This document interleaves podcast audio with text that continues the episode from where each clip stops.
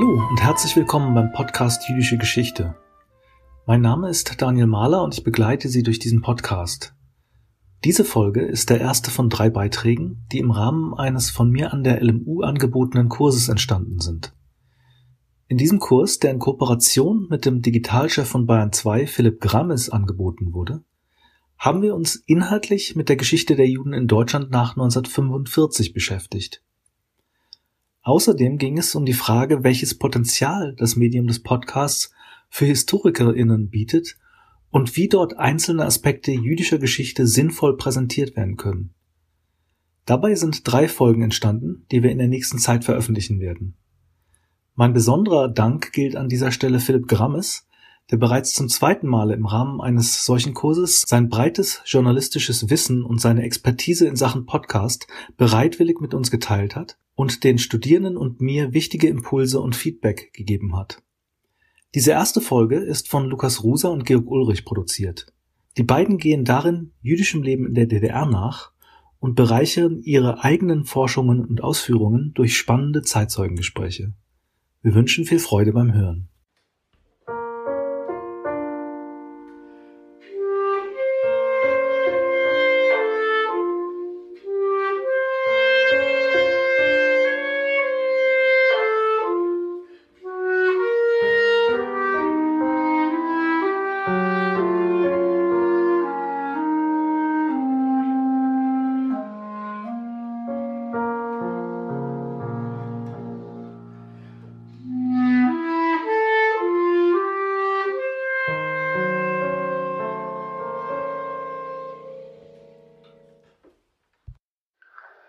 Deutschland im Sommer 1945. Ein Trümmerhaufen.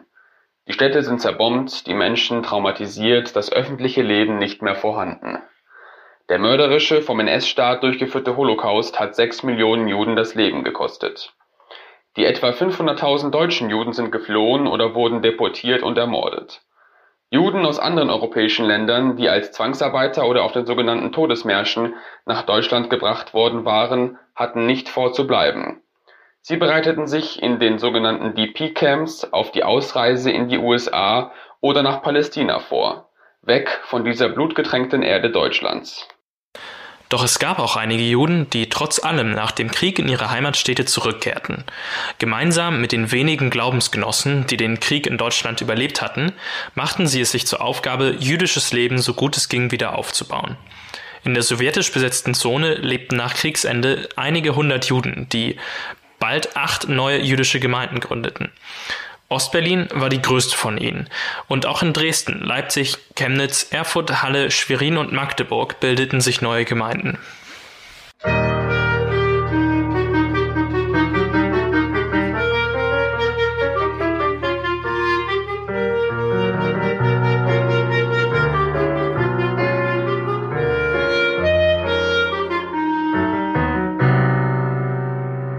Eine Besonderheit war die Einwanderung jüdischstämmiger Kommunisten in die sowjetisch besetzte Zone. Zu ihnen zählten spätere SED-Politiker wie Alexander Abusch und Hermann Axen, die Schriftsteller Anna Segers, Stefan Heim und Arnold Zweig sowie die Schauspielerin Helene Weigel. Sie übernahmen bedeutende Rollen in Kultur und Politik. In den Anfangsjahren der DDR waren fast alle Intendanten der Berliner Bühnen jüdischen Ursprungs, wie auch viele Diplomaten im DDR-Außenministerium.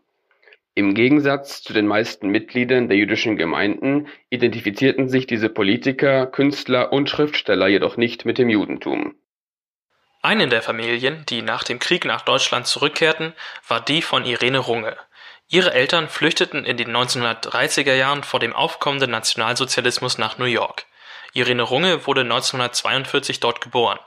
1949 siedelte sich die Familie in Ostberlin an. Seit 1983 war sie Mitglied im Vorstand der Jüdischen Gemeinde Ostberlin. Sie schildert die Zuwanderung jüdischstämmiger Kommunisten in den Osten Deutschlands.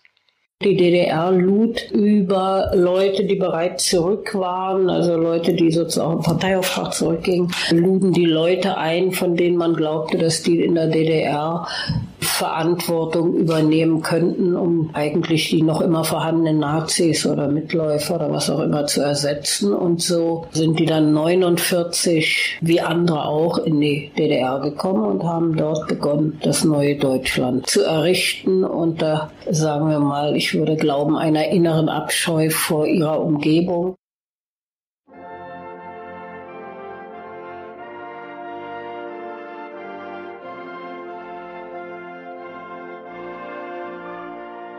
Die DDR war besonders in den Anfangsjahren darum bemüht, die wenigen neuen jüdischen Gemeinden auf ihrem Staatsgebiet öffentlichkeitswirksam zu unterstützen. So finanzierte die SED-Stadtverwaltung in Erfurt 1952 den Bau eines neuen Gemeindehauses auf dem Platz der ehemaligen Synagoge. Zwei Jahre zuvor war in Dresden die mit staatlicher Unterstützung zur Synagoge umgebaute ehemalige Trauerhalle des jüdischen Friedhofs eingeweiht worden. Auch die Kosten für die Pflege der zahlreichen jüdischen Friedhöfe wurden in den ersten Jahren großzügig von staatlicher Seite übernommen. Der Historiker Helmut Eschwege, Mitglied der jüdischen Gemeinde in Dresden, spricht in seiner Autobiografie von einer freundlichen, ja freundschaftlichen Beziehung zwischen den Gemeinden und führenden Vertretern des Staates und der Partei. Die DDR strebte danach, anhand ihrer jüdischen Minderheit, so klein sie auch war, ihre entschieden antifaschistische Ausrichtung zu demonstrieren. Für die SED waren die als besonders staatstreu dargestellten Juden der beste Beleg dafür, dass in der DDR der Faschismus, wie es in der Propaganda hieß, mit Stumpf und Stiel ausgerottet worden war. Ebenso wie die Wurzeln von Rassismus, Antisemitismus und Nationalismus. Schon bald kam es jedoch zu einem Wandel in den Beziehungen zwischen der DDR-Staatsmacht und den jüdischen Gemeinden. In Prag wurde 1952 der jüdischstämmige Rudolf Slansky, ehemaliger erster Sekretär der tschechoslowakischen kommunistischen Partei, in einem Schauprozess angeklagt. Ihm und seinen 13 Mitangeklagten, von denen elf jüdischer Abstammung waren, wurde als Zionisten und Kosmopoliten Hochverrat vorgeworfen. Schließlich wurden sie zum Tode verurteilt. Der unüberhörbare antisemitische Grundton der Anklage war dabei von der Sowjetunion vorgegeben worden. Unter Stalin hatte Moskau seine anfänglich israelfreundliche Politik gegen einen polemischen und aggressiven Antizionismus ausgetauscht. Der Staat Israel wurde nun als imperialistischer Feind angeprangert und mit ihm die in der Sowjetunion lebenden Juden.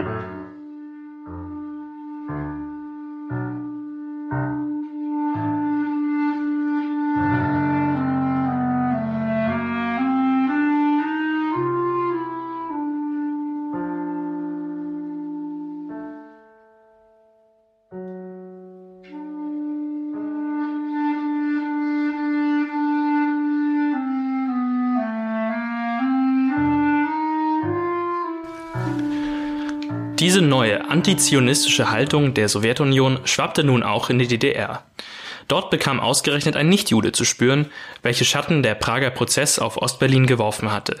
Politbüromitglied Paul Merker, der bereits im Exil Reparationsleistungen an die Juden gefordert hatte und darüber hinaus die Errichtung des Staates Israel positiv kommentierte, wurde nun seiner politischen Ämter enthoben.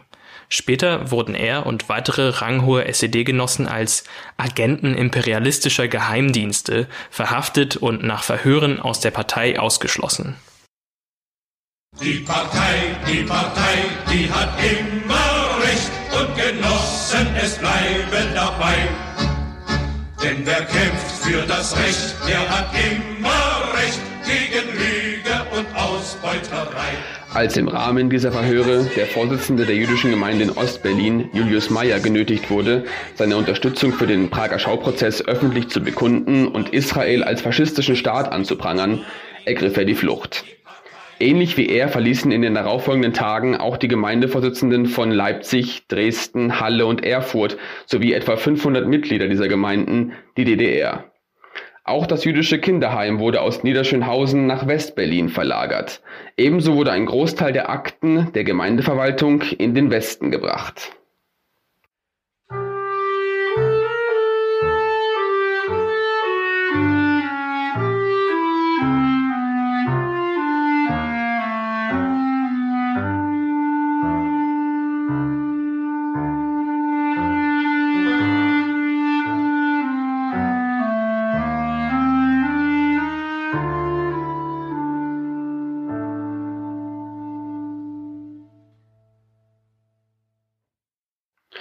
Aufgrund der Fluchtwelle 1952-53 brach der Mitgliederbestand in den jüdischen Gemeinden der DDR deutlich ein. Hermann Simon wurde 1949 im jüdischen Krankenhaus im Wedding im damaligen französischen Sektor Berlins geboren. Ab Mitte der 70er Jahre arbeitete Simon als wissenschaftlicher Mitarbeiter der staatlichen Museen in Ostberlin. Seit Anfang der 80er Jahre war er zudem Vorstandsmitglied der Ostberliner jüdischen Gemeinde. Der Mitgliederschwund machte sich auch in seiner Gemeinde bemerkbar. Es war eine kleine Gemeinde. Oder vielleicht besser gesagt, es war eine Gemeinde, die immer kleiner wurde. Es gab keinen Zugzug, es gab kaum junge Menschen und wir waren doch in den 80er Jahren des vergangenen Jahrhunderts vornehmlich in großer Sorge, wie das denn weitergehen sollte, sozusagen, um das mal salopp zu formulieren. Der Letzte macht das Licht aus. Und da gab es kaum Konzepte, weil es die auch nicht geben konnte. 1952 hatten die jüdischen Gemeinden in der DDR 2600 Mitglieder. 1967 hatte sich ihre Zahl halbiert und im Jahr 1988 waren es zusammen nur noch etwa 350 Gemeindemitglieder. 1987 war Ostberlin die einzige Gemeinde, der über 100 Mitglieder angehörten. Dagegen hatten die Gemeinden in Chemnitz, dem damaligen Karl-Marx-Stadt, und Schwerin bereits Mitte der 80er nur noch zwölf Mitglieder. In Halberstadt, das vor dem Krieg eine Gemeinde mit etwa 1000 Mitgliedern vorzuweisen hatte, verstarb 1985 die letzte jüdische Einwohnerin der Stadt. In der alten Bundesrepublik hingegen betrug die Zahl der jüdischen Gemeindemitglieder etwa 30.000 Personen. Nach den vom stalinistischen Misstrauen verursachten Fluchtwellen von Juden Mitte der 50er Jahre war der SED-Staatsapparat darum bemüht, die kleine jüdische Gemeinschaft in der DDR zu bewahren und zu unterstützen. In Ostberlin finanzierte der DDR-Staat 1953 und erneut 1978 die Instandsetzungsarbeiten an der 2000 Personen fassenden Synagoge in der Riekestraße. Darüber hinaus gab es Zuwendungen etwa für den Unterhalt eines jüdischen Altersheims und der Gemeindebibliothek. Die zum Friedenstempel umbenannte Synagoge in der Riekestraße war für die Gemeinde jedoch zu groß. Lediglich die hohen jüdischen Feiertage wurden in ihr gefeiert. An gewöhnlichen Sabbattagen nutzte die Gemeinde einen Nebenraum. Auch in dem für 40 Personen ausgelegten Altersheim lebten Ende der 80er Jahre nur noch vier jüdische Bewohner. Mit den staatlichen Geldern wurde auch eine für das jüdische Leben besonders wichtige Einrichtung in Ostberlin aufrechterhalten, wie Hermann Simon ausführt. Ganz wichtig ist natürlich für eine jüdische Gemeinde auch immer die Versorgung mit koscherem Fleisch. Also Fleisch, das den rituellen Speisegesetzen entspricht. Auch das haben wir gelöst. Das konnten wir sozusagen nicht mit eigenen Kräften, aber ich glaube, alle 14 Tage kam ein Schochet, ein Schächter, der das sozusagen für uns erledigte.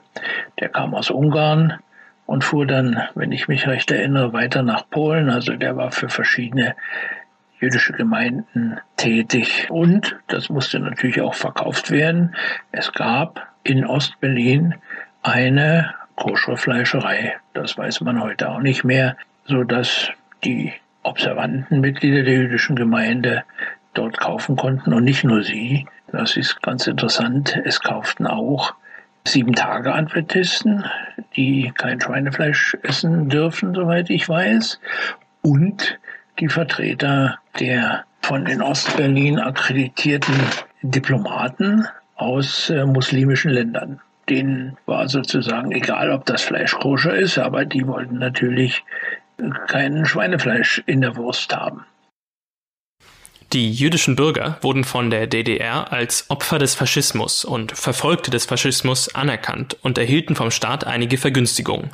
Dazu gehörten ein um fünf Jahre herabgesetztes Renteneintrittsalter, eine Ehrenpension von monatlich 1350 Mark Ost, bessere ärztliche Betreuung, erleichterte Zugänge zu Wohnungen und Luxusartikeln sowie bessere Studienchancen für ihre Kinder.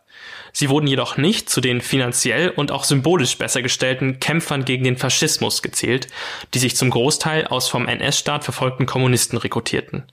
Im Gegensatz zur Bundesrepublik erfolgten auch keine gesetzlich geregelten Rückgaben des vom NS-Staat geraubten Eigentums an ihre jüdischen Besitzer. Auch lehnte die DDR Wiedergutmachungs- und Entschädigungszahlungen ab. Auch auf Gemeindeebene waren die Grenzen der scheinbar judenfreundlichen Haltung der SED zu spüren. So achtete die Parteiführung darauf, wer die Gemeinden führte, hatte etwa im Jahr 1960 Einfluss auf die Ernennung des als Roter Rabbiner bekannten SED-treuen Martin Riesenburger zum Landesrabbiner der DDR. Dieser ambivalente Blick der Staats- und Parteiführung auf ihre jüdischen Bürger verdeutlichte ein grundlegendes Paradox, mit dem die politischen Entscheidungsträger konfrontiert waren. Zum einen war es notwendig, auf eine emanzipierte jüdische Gemeinschaft verweisen zu können, um damit die beanspruchte antifaschistische Ausrichtung des Staates zu bekräftigen. Andererseits war der Umgang mit Juden für die SED schwierig, da das Judentum in der marxistischen Geschichtsauffassung auch nur eine Religion war, die es aus ideologischer Sicht für den Aufbau einer klassenlosen sozialistischen Gesellschaft zu beseitigen galt. Indem man die jüdischen Gemeinden an die Partei band, strebte man an, dieses Problem zu beheben.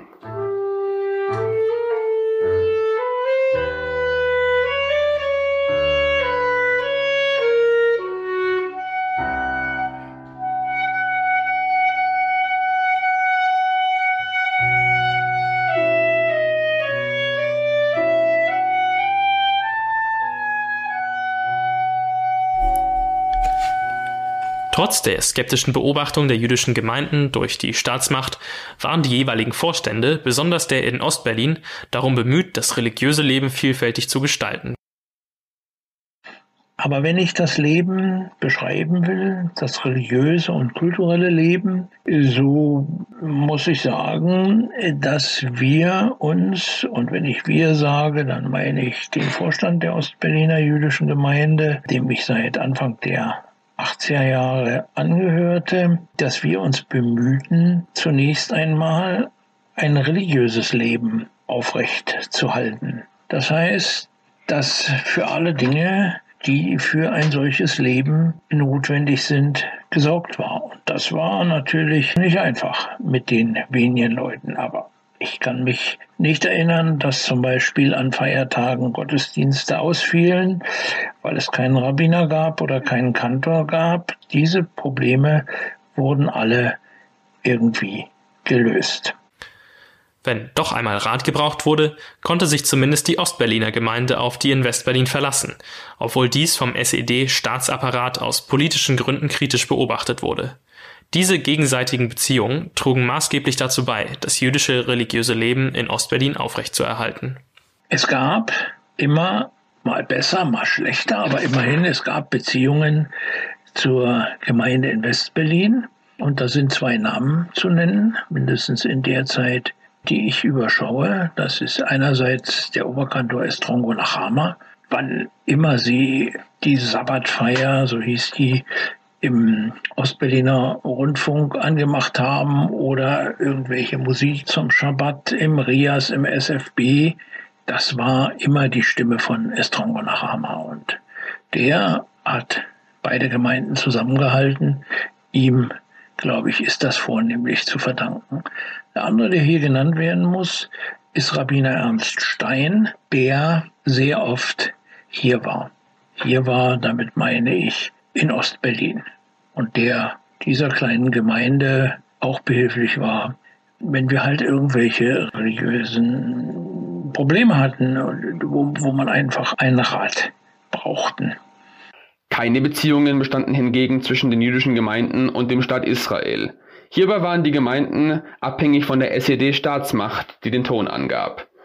Die DDR hatte die Außenpolitik der Sowjetunion zu übernehmen. So begab sich Ostberlin, wie es der US-amerikanische Historiker Jeffrey Herf nannte, in mehrere sogenannte unerklärte Kriege mit Israel. Staats- und Parteiführung der DDR prangerten den jüdischen Staat als faschistischen Aggressor und Speerspitze des Imperialismus im Nahen Osten an. Eine erschreckende Ironie. Plötzlich waren für die antifaschistische DDR die israelischen Juden die Faschisten und Hauptschuldige für die Kriege im Nahen Osten. Der Zionismus wurde als eine aggressive Form des Nationalismus diffamiert, der im ideologischen Gegensatz zum Sozialismus stand. So stimmte 1975 auch der DDR-Botschafter bei den Vereinten Nationen in New York für die Annahme einer Resolution, die den Zionismus mit Rassismus gleichsetzte. Ausgerechnet die DDR als ein Staat auf deutschem Boden unterhielt als einziges Land im gesamten Ostblock keine diplomatischen Beziehungen mit Israel. Sie weigerte sich unnachgiebig, als Voraussetzung für ihre Aufnahme eine gesamtdeutsche und somit auch die eigene Verantwortung für den Holocaust und damit verbundene israelische Wiedergutmachungsforderungen anzuerkennen.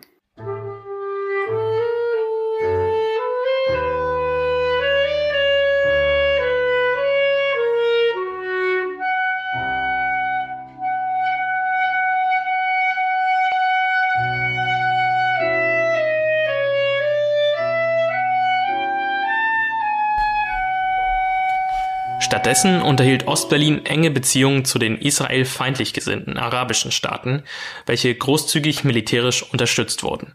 Besonders jedoch zur Palestine Liberation Organization, kurz PLO, mit deren nationalen Befreiungskampf die SED-Staatsmacht offen sympathisierte. Neben dem von der Sowjetunion übernommenen Antizionismus galt es, sich in Abgrenzung zur Bundesrepublik Deutschland international zu profilieren wie unvereinbar die Sicht der DDR auf den Staat Israel mit dem Verhältnis der in der DDR lebenden Juden zum jüdischen Staat war, veranschaulicht Hermann Simon. Natürlich gab es immer von den jüdischen Gemeinden Beziehungen, insbesondere persönliche Beziehungen nach Israel. Also wenn ich allein an meinen Vater denke, der ja das Land zwar vor der Staatsgründung, aber doch Land und Leute, glaube ich, ganz gut kannte und auch die Sprache sehr gut beherrschte. Also da gab es schon besondere Beziehungen. Und es gab keine Beziehungen zwischen der DDR und dem Staat Israel. Und das war durchaus für uns ein Problem. Und darüber habe ich oft nachgedacht. Da habe ich mich auch selber nicht richtig verhalten. Denn das Verhältnis einer jüdischen Gemeinde zum Staat Israel ist ein besonderes. Und da kann man sich auch nicht von einem Staat, der anti-israelische, antizionistische, wie es hieß, aber damit natürlich anti-israelische und letztlich antisemitische Politik betreibt, nicht instrumentalisieren lassen. Also wirklich instrumentalisieren lassen haben wir uns nicht, aber es gab so glaube ich, so würde ich das mindestens nennen, eine stillschweigende Übereinkunft über Israel reden wir nicht. Und das ist sicher falsch. Erst Mitte der 80er Jahre änderte sich einiges. Zum einen bekräftigten die jüdischen Gemeinden, besonders die Ostberliner, nun mit zunehmendem Stolz ihr Jüdischsein und bereicherten das kulturelle Leben der Hauptstadt der DDR. Mit Peter Kirchner, dem Gemeindevorsitzenden, spielte die jüdische Gemeinde eine stärkere Rolle im kulturellen Leben der Stadt. Das hört sich jetzt groß an. Man muss natürlich immer im Hintergrund sozusagen für sich wissen, dass diese Gemeinde im Jahre 1988 etwas mehr als 200 Mitglieder hatte. Also nicht etwa Familien, sondern Einzelmitglieder. Also das war nun nicht so gewaltig, aber es gab viele, viele kulturelle Veranstaltungen, ein wirkliches Programm in dem Kulturraum der jüdischen Gemeinde in der Oranienburger Straße. Das hatte schon durchaus Niveau und da kamen viele Leute, Wissenschaftler, auch aus dem anderen Teil der Stadt, auch aus anderen Ländern. Eine Besonderheit bildete in diesem Kontext eine 1986 innerhalb der jüdischen Gemeinde Ostberlins gegründete Gruppe, die sich Wir für uns Juden für Juden nannte. Irene Runge, die maßgeblich an der Entstehung der Gruppe beteiligt war, erläutert das damit verbundene Ziel. Ich wollte eigentlich alle Leute, die ich kenne, die jüdisch waren, auch immer treffen, aber wie trifft man sich? Dann war ich einmal in Amerika und da haben die alle gesagt, na ja, gründe doch deine eigene Synagoge, so macht man das. Na, das war mir ja nicht bekannt, das war ja auch im Westen nicht üblich. Und anstatt eine eigene Synagoge zu gründen, habe ich dann den Kirchner überreden können.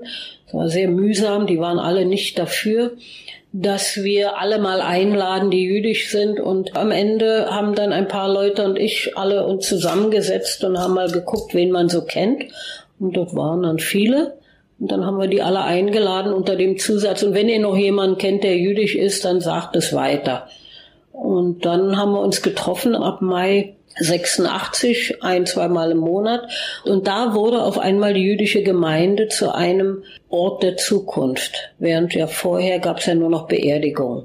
Und in diesem Ort der Zukunft kamen immer mehr Leute dazu nicht unbedingt die Gemeindemitglieder, die waren sehr misstrauisch. Und jetzt kamen die Leute aus dem Außenministerium, aus der Kunst, aus dem Wissenschaftsapparat, äh, Anwälte. Also eine hochintellektuelle Gesellschaft fand sich eingangs zusammen. Viele kamen regelmäßig, manche kamen oder kamen dann nicht mehr, andere waren empört und versuchten das zu verhindern. Manchmal kamen dann die Eltern der Leute mit und sagten, wozu macht ihr das? Wir sind doch 1900 irgendwann aus dem Judentum. Wir haben die FDJ gegründet in England und wir sind in die Partei eingetreten und wieso wollt ihr jetzt wieder Juden sein? Mitte der 1980er Jahre änderte plötzlich auch die Staats- und Parteiführung ihre Haltung zum Judentum und zu Israel. Da in der DDR seit 1969 keine der acht Gemeinden von einem Rabbiner betreut wurde, beschloss der SED-Staatsapparat 1987, den in den USA wirkenden reformorientierten Isaac Newman zum neuen Rabbiner für die Ostberliner jüdische Gemeinde zu ernennen. Im September 1987 an Rosh Hashanah, dem jüdischen Neujahrsfest, hielt Rabbiner Newman seinen ersten Gottesdienst in Ostberlin. Doch sein Wirken in der DDR sollte nur von geringer Dauer sein. Bereits im Mai 1988 reichte er unter Protest seinen Rücktritt ein und begründete dies mit dem Antisemitismus in den DDR-Medien. Die DDR-Staatsmedien berichteten mit Entrüstung über diesen Eklat und machten ihn damit erst öffentlichkeitswirksam. Die Ernennung eines amerikanischen Staatsbürgers für eine jüdische Gemeinde in der DDR war beachtlich. Sie verdeutlichte, wie sehr die SED ab Mitte der 80er Jahre darum bemüht war, im kapitalistischen Westen als judenfreundlich wahrgenommen zu werden.